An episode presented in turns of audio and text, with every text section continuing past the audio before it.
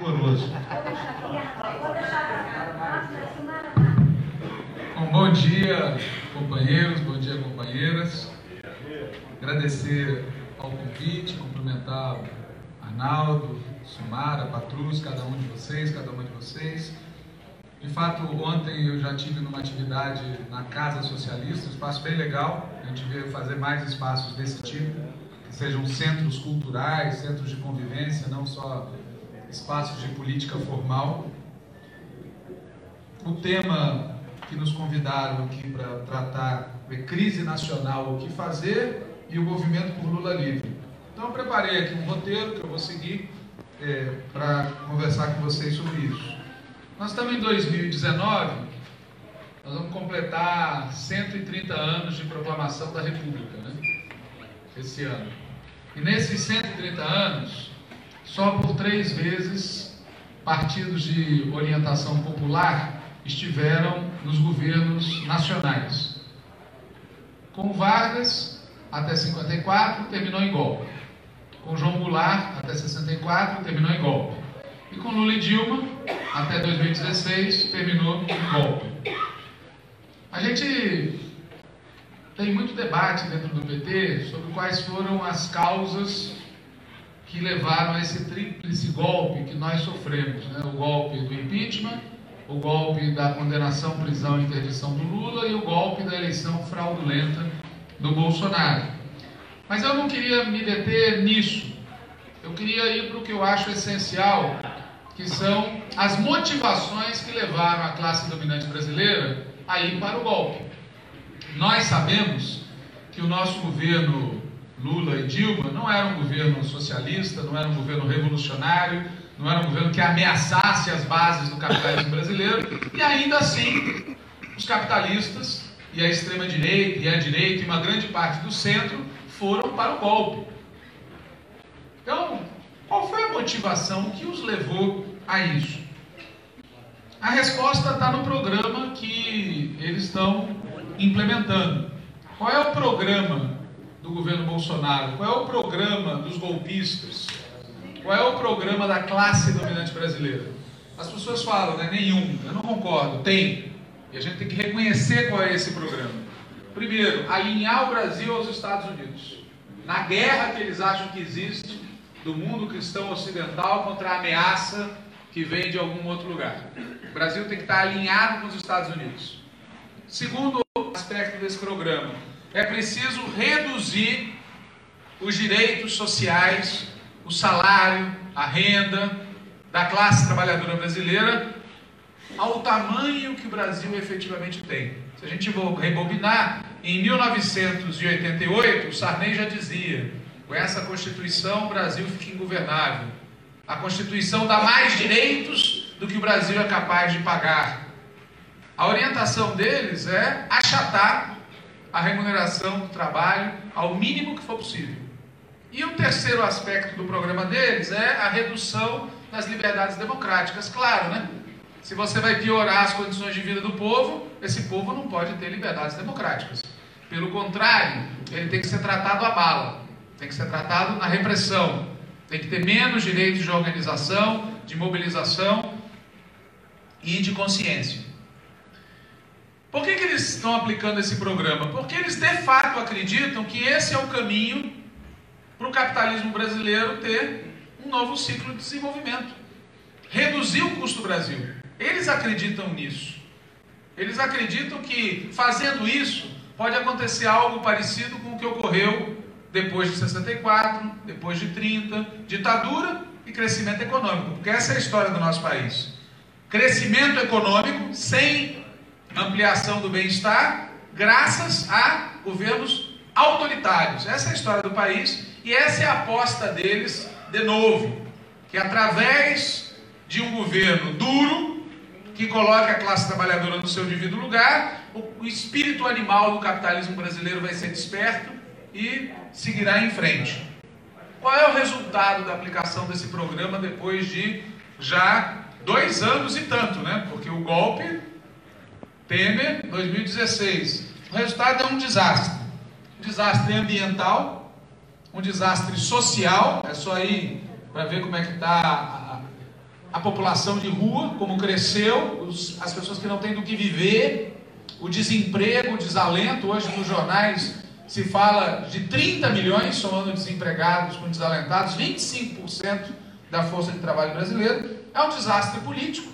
Todas as instituições políticas criadas pós 88 estão em choque.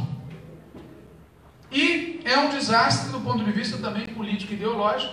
A extrema-direita, os pensamentos mais atrasados, mais violentos, mais brutais, estão circulando pela rua, estão ocupando a presidência da República. Nunca na história desse país, mesmo nos piores momentos, o crime organizado chegou no gabinete do Palácio do Planalto como chegou agora. Crime organizado, crime, milícia, assassinato, está lá, no principal andar do Palácio do Planalto, e, além disso tudo, recessão e depressão à vista. Portanto,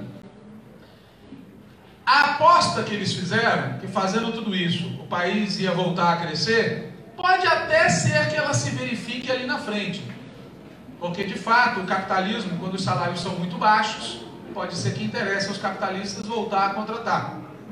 Mas, mesmo que isso venha a acontecer, o tipo de país que vai brotar disso não é o país que brotou dos anos 30 ou dos anos 70. O tipo de país que seria resultado, mesmo que tudo que eles falam desse certo, o tipo de país que resultaria disso seria o Brasil dos anos 20 do século 20 uma nação primária exportadora, uma política oligarquizada com forte participação dos militares e totalmente prostrada e dependente no cenário internacional. Esse é o país que eles estão construindo. É a volta aos anos 20. É a volta ao passado. É por isso, aliás, que a questão social voltou a ser caso de polícia. Essa era uma frase famosa dos anos 20 do século 20. E é a orientação de fato e explícita do governo Bolsonaro.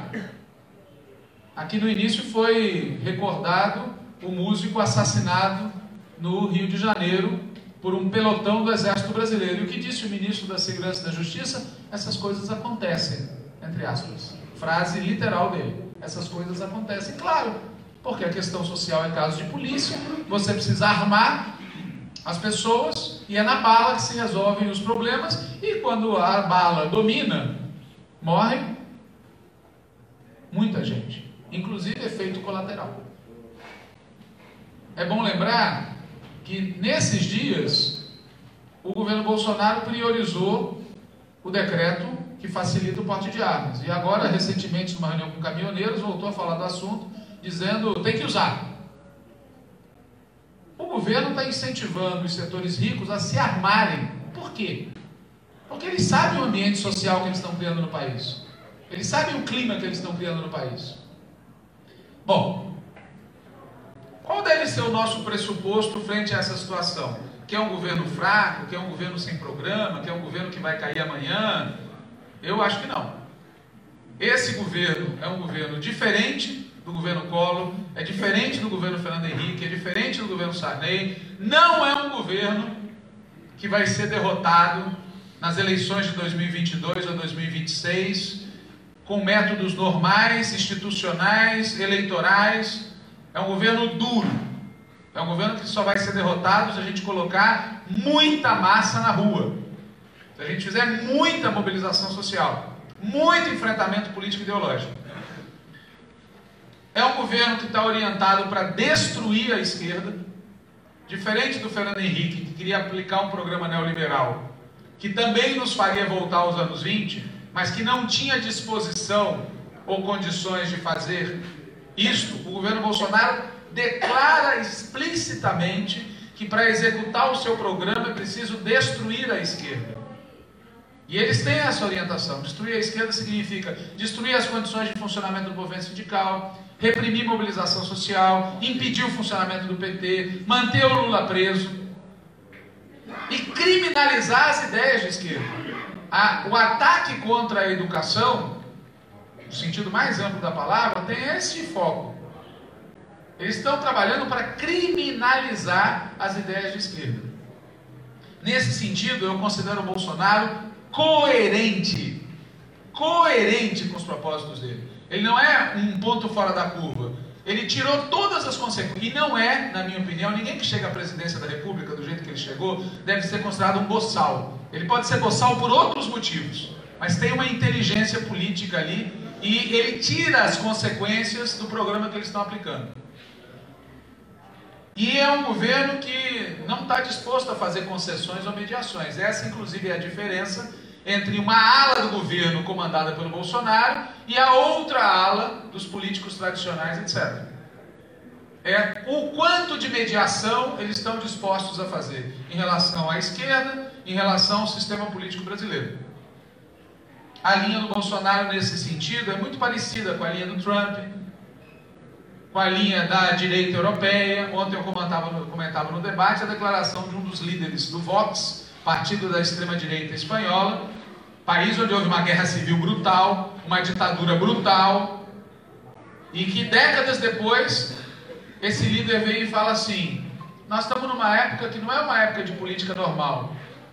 Aqui não funciona mais o perder ou continua existindo, é matar ou morrer, e nós queremos viver. Essa é a linha do Bolsonaro. Diante disso, eu vejo três possibilidades hoje postas no PT. E eu, quando eu falo eu vejo, eu não estou especulando, eu vejo dentro do nosso partido três atitudes diferentes. A primeira é o negacionismo.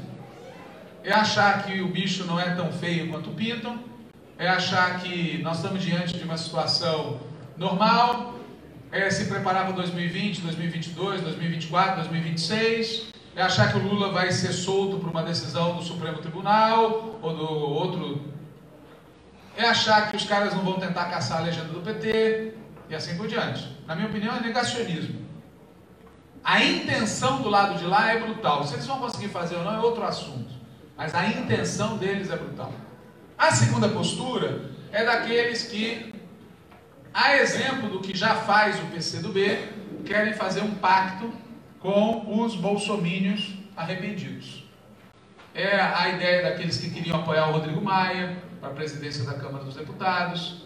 É aqueles que acham que o Toffoli é um interlocutor ao qual se deva prestar atenção. É aqueles que acham que é melhor um mau acordo do que uma boa briga. Tem dentro do nosso partido isso. Isso aparece para ser usar explícito, para não ficar vago, nas declarações do governador da Bahia, que deu declarações, não li, mas acho razoável o pacote anticrime. Vou, não vou fazer oposição ao Brasil, oposição pela oposição, como se o Bolsonaro fosse um governo legitimamente eleito e normal. E como se fazer oposição fosse algo antidemocrático. E como se fazer oposição a um governo que está destruindo o país, os direitos sociais e as liberdades democráticas, fosse algo de que a gente devesse ter vergonha.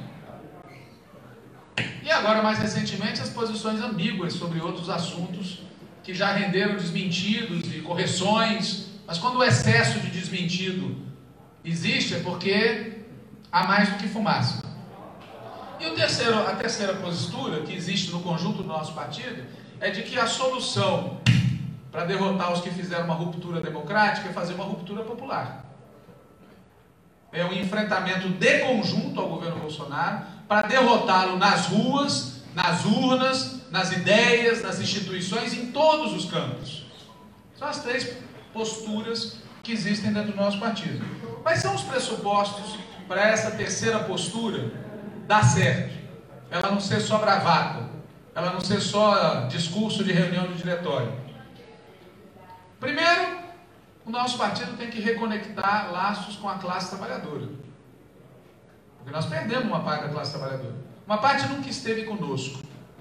É isso que explica que durante todos os anos, inclusive nos governos Lula e Dilma, os candidatos do PSDB tivessem 35% ou 40% dos votos. Uma parte dos trabalhadores sempre se manteve sob a hegemonia dessa gente. Mas tinha uma parte que estava conosco e foi para o voto branco, nulo, abstenção, ou foi inclusive para o voto do Bolsonaro. Nós temos que recuperar, e não só recuperar o voto, mas recuperar a confiança política e recuperar a ligação orgânica de trabalho político, de capacidade de mobilização, que foi perdida.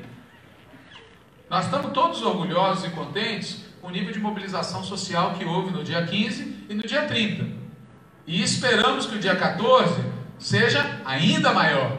Mas todos nós sabemos o quanto houve de espontaneidade nessa mobilização e o quão débeis são as nossas organizações, a nossa capacidade real de convocatória. Em segundo lugar, é apostar todas as energias na luta social. Não esquecendo a disputa eleitoral. Eu, por exemplo, acho que 2020 pode ser um espaço onde uma parcela grande do povo manifeste o seu desagrado com o que está acontecendo. Mas o centro que nos permitirá, inclusive, vencer 2020 é a luta social. É a mobilização social e não a disputa eleitoral como uma disputa eleitoral normal, como a gente se habituou a fazer nos últimos anos.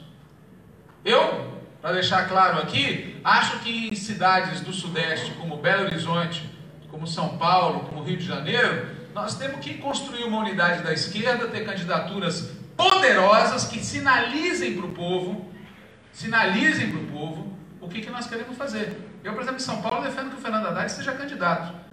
Porque essa história de que vamos preservar o nome para sei lá quando, o sei lá quando só vai existir se nós impusermos uma derrota a eles agora. Agora. E isso tem que ficar claro para o povo, nossa disposição de ganhar, de disputar, de jogar os melhores quadros que a gente tem com uma unidade da esquerda para enfrentá-los. Mas só tem chance na disputa eleitoral se tiver luta social. Se renascer a luta social. Aliás, é isso que o povo quer, né?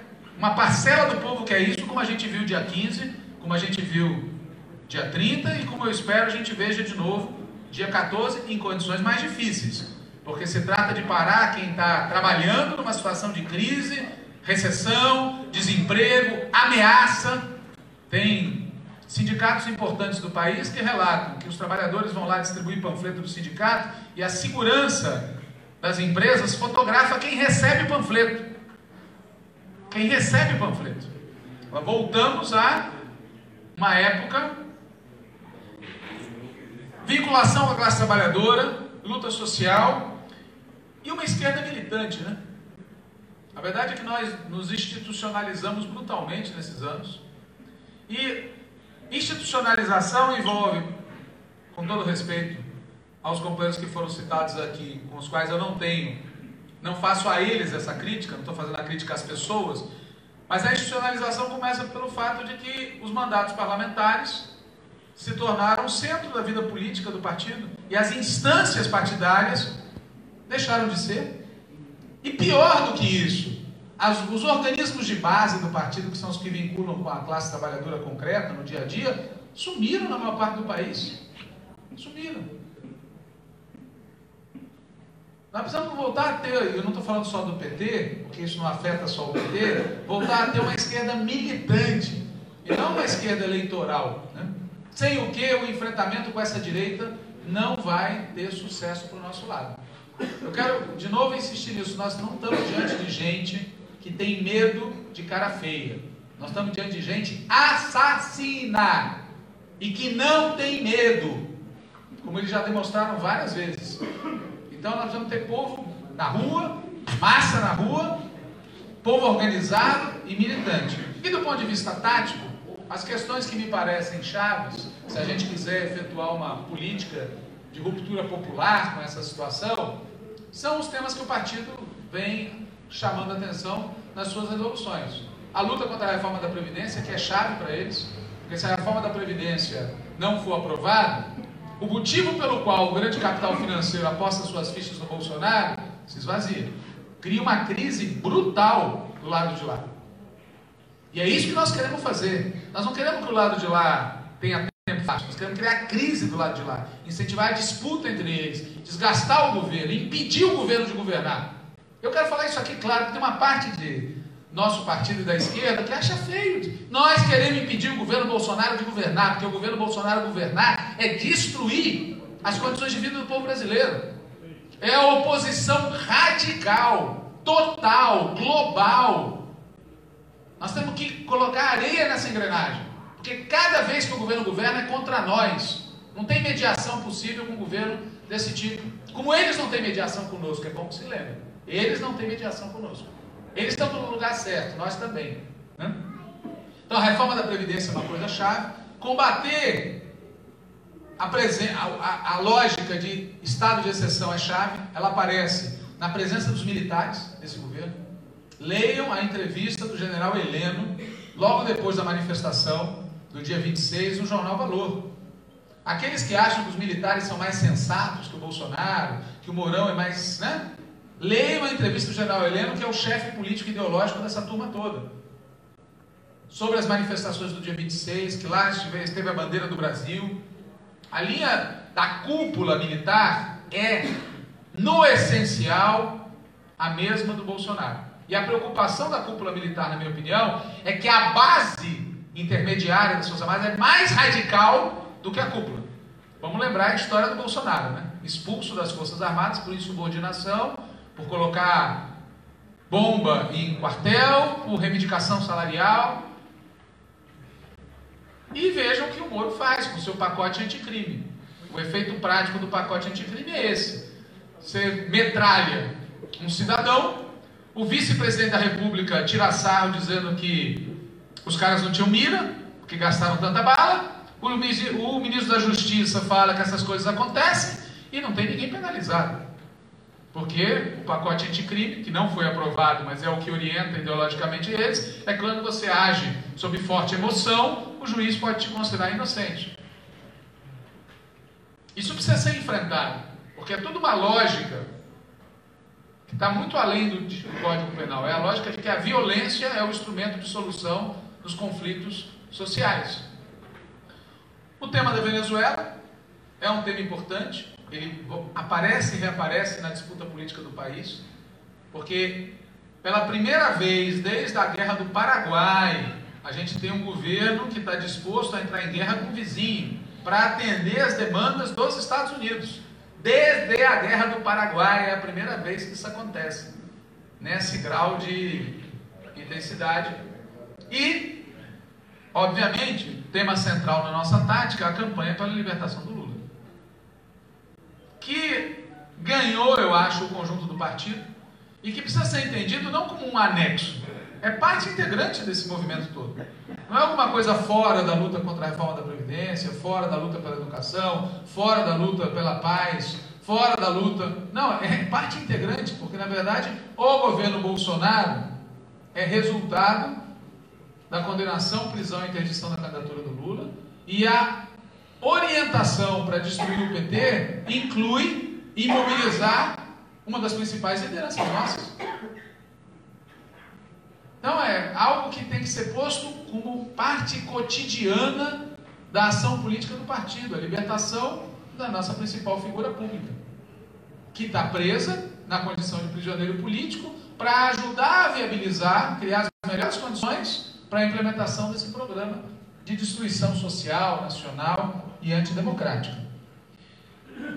Mas ao mesmo tempo a gente tem que estar alerta para o fato de que o adversário e o povo colocam outras pautas. Por exemplo, a pauta da educação estava no nosso radar, mas ela ganhou uma imensa centralidade, que ironia, por conta da disputa entre as facções do governo. Entre a facção econômica, a turma do consenso, que diz reforma da Previdência em primeiro lugar, e a facção olavista, que diz o centro é destruir o marxismo. Esse é o conflito entre eles. Política ou economia? E a turma da política, a turma dos olavistas, foram para cima da educação no momento inadequado do ponto de vista do outro setor. E isso criou uma reação que a gente viu dia 15 e dia 30. Colocou na pauta um tema central por conta das disputas entre eles, e nós tivemos a inteligência, nós, a esquerda inteira, de perceber que era preciso apostar nisso, e, mas apostar nisso sem deixar de falar nessa mobilização de que isso é parte de um conjunto. E por isso colocar o tema da reforma da Previdência, colocar o tema da greve geral, colocar o tema do Lula livre no contexto da mobilização da educação, era legítimo e necessário e foi feito e foi aceito. Porque quem foi às ruas, via de regra, entendia isso tudo como parte de uma única luta. Bom, nada disso, pessoal, nada dessa movimentação é possível sem o PT. Né? Lembrando, há aqueles, sim, sim, há aqueles que acham, há aqueles negacionistas, há aqueles que acham que o caminho é uma conciliação com o centro para evitar o mal maior, e há aqueles que acham que nós temos que derrotar de conjunto o lado de lá. E que para isso ser viável é preciso toda uma operação de recuperação da força estratégica e muita inteligência tática do nosso partido. E nada dessa operação vai ter êxito sem o PT. Aliás, quando eu vejo o PSTU chamando voto no segundo turno a favor do Fernando Haddad, candidato do partido que, na opinião deles, era representante do imperialismo no Brasil. Quando eu vejo o PSOL engajado na campanha Lula Livre e o Boulos mimetizando o jeito de falar do Lula. Quando eu vejo o Partido da Causa Operária e os companheiros da Consulta Popular mais petistas do que cada um de nós aqui, eu só confirmo essa ideia. Ou seja, o conjunto da esquerda brasileira, com clareza disso ou sem clareza disso, com gosto ou sem gosto, reconhece a liderança política do nosso partido. Entretanto, muitas vezes eu sinto que nós mesmos não nos damos conta da importância que o PT tem nessa situação. Nós mesmos, o conjunto do nosso partido, muitas vezes é, não se dá conta dessa centralidade do PT, ou acha que essa centralidade está garantida pelo omina século seculorum, façamos nós o que fizermos. Não está garantida. O anarquismo já foi hegemônico na esquerda brasileira, o comunismo já foi hegemônico junto com o trabalhismo na esquerda brasileira, o petismo é hegemônico desde os anos 90, mas isso não está garantido, depende de nós. Depende de nós estarmos à altura daquilo que a conjuntura e a história exigem do próprio PT. Nesse sentido, é muito importante, não vou aqui é, mudar o tema do debate, mas é muito importante que o conjunto do partido se engaje para valer, ao lado de todas essas ações políticas, se engaje para valer no debate do sétimo congresso do PT. Porque o partido tem que fazer um balanço do que ocorreu e tem que discutir quais são os desafios de médio prazo do futuro. Se a gente não fizer isso, continuará havendo dentro do partido muita bateção de cabeça além do que é prudente, além do que é normal existir num partido de massas. É preciso construir através do debate uma síntese do que passou e uma síntese sobre o que virá. Por fim, quais são as chances efetivas da gente derrotar esse pessoal? Eu considero imensas, falando muito francamente, por uma razão muito simples a, a energia acumulada pela esquerda e pela classe trabalhadora brasileira ao longo das últimas décadas é muito maior do que em outros períodos da história. O cenário internacional é muito pior para eles do que em outros períodos. Por exemplo, toda a aposta deles de que arrochando o salário, reduzindo o custo de produção, barateando os produtos exportáveis, nós íamos bombar, colide com a crise internacional. Colide com a crise internacional. Então tem um cenário em que a execução do projeto estratégico deles é muito mais difícil e a força acumulada por nós é muito maior do que antes. Então eu sinceramente acho que a gente tem plenas condições, num prazo que não vai ser curto, nós estamos diante de uma maratona, não é uma corrida de 100 metros, mas nós temos plenas condições de derrotar eles, à condição de que o nosso partido esteja à altura do desafio posto de novo para a história.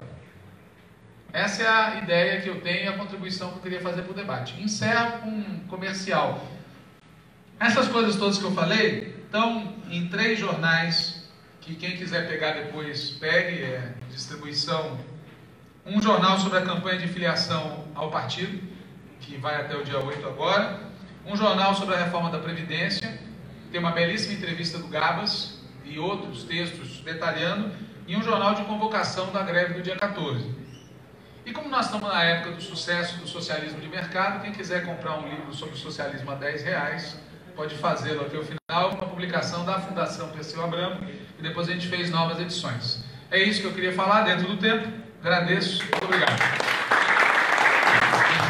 Paralisação, especialmente no setor privado, se a gente conseguir isso, muda a conjuntura. A gente entra numa nova etapa na luta contra o governo Bolsonaro. Está dizendo aqui o presidente do PT, muito difícil. É, mas tem que correr atrás, porque quem aqui acreditava que dia 15 ia ser o que foi? Quem aqui acreditava que dia 30 ia ser o que foi? Tem ambiente, se nós vamos conseguir ou não, é outro assunto. Mas não podemos desistir sem tentar. Tem que ir para a disputa, primeira coisa. Segunda coisa, se a gente não tiver êxito, significa que a reforma da Previdência vai ser aprovada. Significa que o governo Bolsonaro vai ter entregue o que prometeu, significa que nós vamos ter que suportar isso durante muito tempo ainda, e a coisa vai ficar muito pior. Na luta contra a reforma da Previdência, o companheiro que falou que não viu, tem uma resolução aprovada pelo Diretório Nacional do PT, dia 22 de março de 2009, tá? Chequei aqui, tá no site do partido, detalhada. Na luta do PT contra a reforma da Previdência, sempre teve duas táticas muita gente do partido achava que a gente devia apresentar um outro projeto. O que prevaleceu até a última resolução do Diretório Nacional, que eu saiba, é que nós vamos trabalhar para derrotar globalmente esta reforma e não cair na armadilha de achar que está havendo um debate democrático sobre o tema. O que está havendo, como foi dito aqui, é a tentativa de desconstitucionalizar e destruir o sistema de previdência baseado na solidariedade geracional e colocar no lugar o sistema baseado na capitalização, que vamos traduzir é entregar a previdência pública para o setor financeiro e entregar os miseráveis para as ruas. Não tem meio termo. O que eles fizeram no negócio do benefício é absurdo. O que fazem com as mulheres, com os trabalhadores rurais, é terror. Mas o objetivo principal deles é jogar para o setor financeiro. Por isso, a tática mais adequada, não a tática de parlamento ali do que, que vai fazer para adiar. A tática mais adequada é tentar derrotar de conjunto aquilo que é central para eles, que é o tema da constitucionalização e o tema da privatização. Terceira questão, 2020. Eu não sei o que, que vai ser 2020 na vida real. Eu sei o que eu quero que deva ser para nós. Nós queremos que nas eleições de 2020 o governo Bolsonaro seja derrotado. E é para isso que a gente tem que trabalhar. Nós temos que ter uma tática para que o que prevaleça nas eleições de 2020 não seja micro questão municipal, não seja a tática local. O que tem que prevalecer em 2020 é o voto contra o governo. Será isso? Não sei, mas nós temos que produzir isso. Patrus disse que a gente não deve virar eleitoreiro. Eu diria que a gente deve desvirar, né? Porque grande parte do nosso partido foi se acostumando a uma dinâmica estritamente eleitoral e institucional. Nós temos que desvirar. E desvirar significa o quê? Mesmo quando uma eleição é importante, não cair na ilusão de que é na eleição que se decide quem controla o poder. Nós nunca fomos poder no país. Poder é quem controla as Forças Armadas, os meios de comunicação, o poder econômico, comanda a burocracia de Estado e assim por diante. As eleições são importantes se elas forem vistas como parte do nosso caminho para construir e conquistar poder. Quisera eu que a gente vivesse num país que o voto definisse o poder. Mas para isso, não teria capitalismo aqui no país. Seria outra coisa. Quinto ponto: estratégia e projeto de nação. Eu queria é, propor que a gente incluísse no nosso projeto de nação, primeiro, quebrar a ditadura do capital financeiro sobre a economia nacional. Não tem projeto de desenvolvimento democrático, popular e nacional, numa sociedade em que cinco ou seis grandes empresas controlam a moeda e a economia. Tem que quebrar. Não pode ter bancos privados controlando a economia nacional. Esse oligopólio tem que ser expropriado e colocado sob controle público estatal. Foi assim que os Estados Unidos saíram da crise de 30, por sinal. Ou faz isso, ou qualquer outra coisa é papo, papo. Não tem como mudar a economia nacional sem quebrar a ditadura do capital financeiro. Número dois, é preciso reconstruir o parque produtivo industrial do país e quem vai fazer isso é o Estado, não é o setor privado. O setor privado ou não quer ou não consegue. Precisa ter uma nova onda de estatização nesse país e de construção de um setor estatal poderoso, especialmente na área industrial, recuperando o que foi privatizado e criando outras áreas. Sem falar disso, também não tem projeto nacional. Em terceiro lugar, num país da periferia, e nós somos um país da periferia, não tem construção nacional, democracia, direitos sociais, caramba, sem socialismo, pessoal. Quem acha que isso daí não tem que ser posto sobre a mesa, não está entendendo o chave. O chave é o seguinte, não o chave, o chave é a classe trabalhadora precisa controlar os instrumentos de poder e a economia no país. Você já? Sem isso, não vai. Não vai. O Patrus falou aqui de um, da ingenuidade, né? E é gozado, porque as várias obras que ele citou são todas anos passados há muito tempo. A gente já conhecia essas obras. A gente, ele, eu sou mais novo, todos aqui. Então não é exatamente ingenuidade. A gente, no período que a gente estava no governo, como o próprio Patrus disse, a sedução do poder, né? A gente esqueceu porque quando o PT foi criado em 1980, uma das diferenças que a gente tinha era em relação à política do Partido Comunista Brasileiro e a sua política de conciliação com a burguesia nacional, de ilusão na classe dominante. E o PT nos anos 80 batia de frente com isso. Só que quando a gente chegou ao governo, nós reeditamos as ilusões. Vamos falar, claro, reeditamos a estratégia do velho Partido Comunista Brasileiro. E deu no que obviamente ia dar. Como em 64 deu em golpe, deu em golpe de novo. Então o nosso problema é muito simples. Não podemos cair na seguinte ideia: como não tem burguesia nacional, a gente vai substituir ela. Ensina como é que ela deveria fazer. Ensina para os capitalistas como lutar. Não tem burguesia nacional, Trus está coberta de razão, e por isso nós precisamos ter uma economia pública estatal sob o comando da classe trabalhadora. Ou é isso, ou não tem chance nenhuma de ter projeto nacional. Esse é o problema. Por isso que o socialismo é inseparável de uma estratégia para o período. A questão central para mim é a questão do poder, que foi a questão mal resolvida nesse período todo. Eu não vou ter tempo aqui de desenvolver, então só quero dizer minha opinião. Eu sou 101% a favor de fazer a mais firme defesa da democracia. Mas eu acho que defender a democracia, as liberdades democráticas, a participação popular, não é igual a defender o Estado de Direito ou o Estado Democrático de Direito. Não é igual.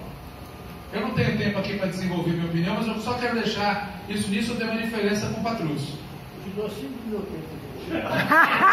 Mas é seu ou do Godoy? Porque ele já me cutucou aqui. Não, pessoal, é simples. Ok, não, eu vou, só vou então fazer uma. Veja, Estado Democrático de Direito é o nome que a gente dá para o cumprimento da Constituição. Vamos traduzir no mais simples. Para o cumprimento, cumpra-se a lei. Agora prestem atenção no que eles fizeram contra nós. Eles atropelaram a Constituição brasileira? Segundo nós. Mas vamos olhar na real. O intérprete da Constituição brasileira do Estado Democrático de Direito é o Supremo Tribunal Federal. Ministros indicados por nós, por nós, que na maioria votaram para legalizar o impeachment e a prisão do Lula. Tem alguma coisa de errado no cálculo. E eu vou completar o raciocínio para simplificar também. Patrulho falou, ele está coberto de razão. A escravidão é fundante no Brasil. Mas também era fundante nos Estados Unidos. Não era? Por que, que os Estados Unidos virou uma coisa e o Brasil virou outra? Porque lá, quando, pelo caminho do Estado Democrático de Direito, a 13 terceira emenda não ia passar, teve guerra civil e os escravocratas foram derrotados a bala, a bala. Nesse caso de país, enquanto tiver uma revolução popular, não muda. Não muda. Não é Estado democrático de direito, é liberdades democráticas do povo. Tem problema? Então, eu quero deixar claro, eu não sou contra liberdades democráticas, eu sou contra, mas eu não quero incorporar um termo que supõe uma submissão a uma lógica de mudança lenta, segura e gradual. Ou tem ruptura popular nesse país, ou não vai. E assinaram, mas votaram contra o conjunto da obra, porque disseram que, era, disseram que era conservador. Essa coragem de dizer que nós somos do contra, nós somos da ruptura, do partido do sistema, nós temos que ter, senão nós não vamos derrotar o Bolsonaro, não vamos derrotar essa tropa. Não vamos. Para encerrar, autocrítica do genuíno. Genuíno é um dos poucos dirigentes nacionais do PT que tiveram grande importância, que não tratam assim, cometeram-se erros. Não, ele fala, eu cometi erros. Quiseram o Zé Dirceu fizesse isso, quiseram o Lula fizesse isso. Eu quero falar claro, eu luto pela liberdade do Lula com tudo que eu puder e com a minha vida, inclusive. Mas o companheiro Lula, o companheiro Zé Dirceu, são responsáveis pelos as escolhas políticas que fizeram, por certas opções que alimentaram, junto com a maioria do nosso partido, porque eu não vou esquecer daquele congresso do PT em Salvador, em 2015, em que todos os dirigentes sindicais da CUT, todos, de todas as tendências, mandaram um manifesto para o Encontro Nacional, dizendo tem que mudar a política econômica, senão nós vamos sofrer uma imensa derrota. E 54% do Encontro Nacional do PT rejeitou aquele documento e avalizou a política econômica. E agora, a culpa é só da Dilma. Não, senhor. Não, senhor. O avalizou no seu Congresso. E quem avalizou tem que assumir, fazer como o Genuíno faz. Eu errei, ele fala. Ele não fica pondo nos outros. Eu errei. Sobre a questão do Haddad, eu vou passar. Sobre a questão. Não, eu vou, porque vou passar. Sobre a questão do partido, estou encerrando, falta dois pontos. É, veja, o problema central do partido para mim é o partido tem que ser o partido da classe trabalhadora. E no último período, eu vou, eu vou, vou cortar um 30 segundos. O dia que o companheiro Fernando Haddad foi indicado para ser o candidato a vice na chapa do Lula. Uma reunião que não era oficial, estavam umas 20 pessoas, eu estava presente. A penúltima fala foi da companheira Gleisi, presidente nacional do PT. E ela fez uma, uma, um comentário que na hora me chocou, mas falei, nossa, como isso é verdade? Ela falou, Haddad, nós, nossa campanha tem que falar dos temas do povo, porque nós que estamos aqui não somos do povo. E eu passei os olhos assim na mesa e ela tinha razão. Todos nós que estávamos ali recebíamos salários, tínhamos padrões de vida completamente acima das condições de vida do povo. Assim a nossa direção nacional nos anos 80.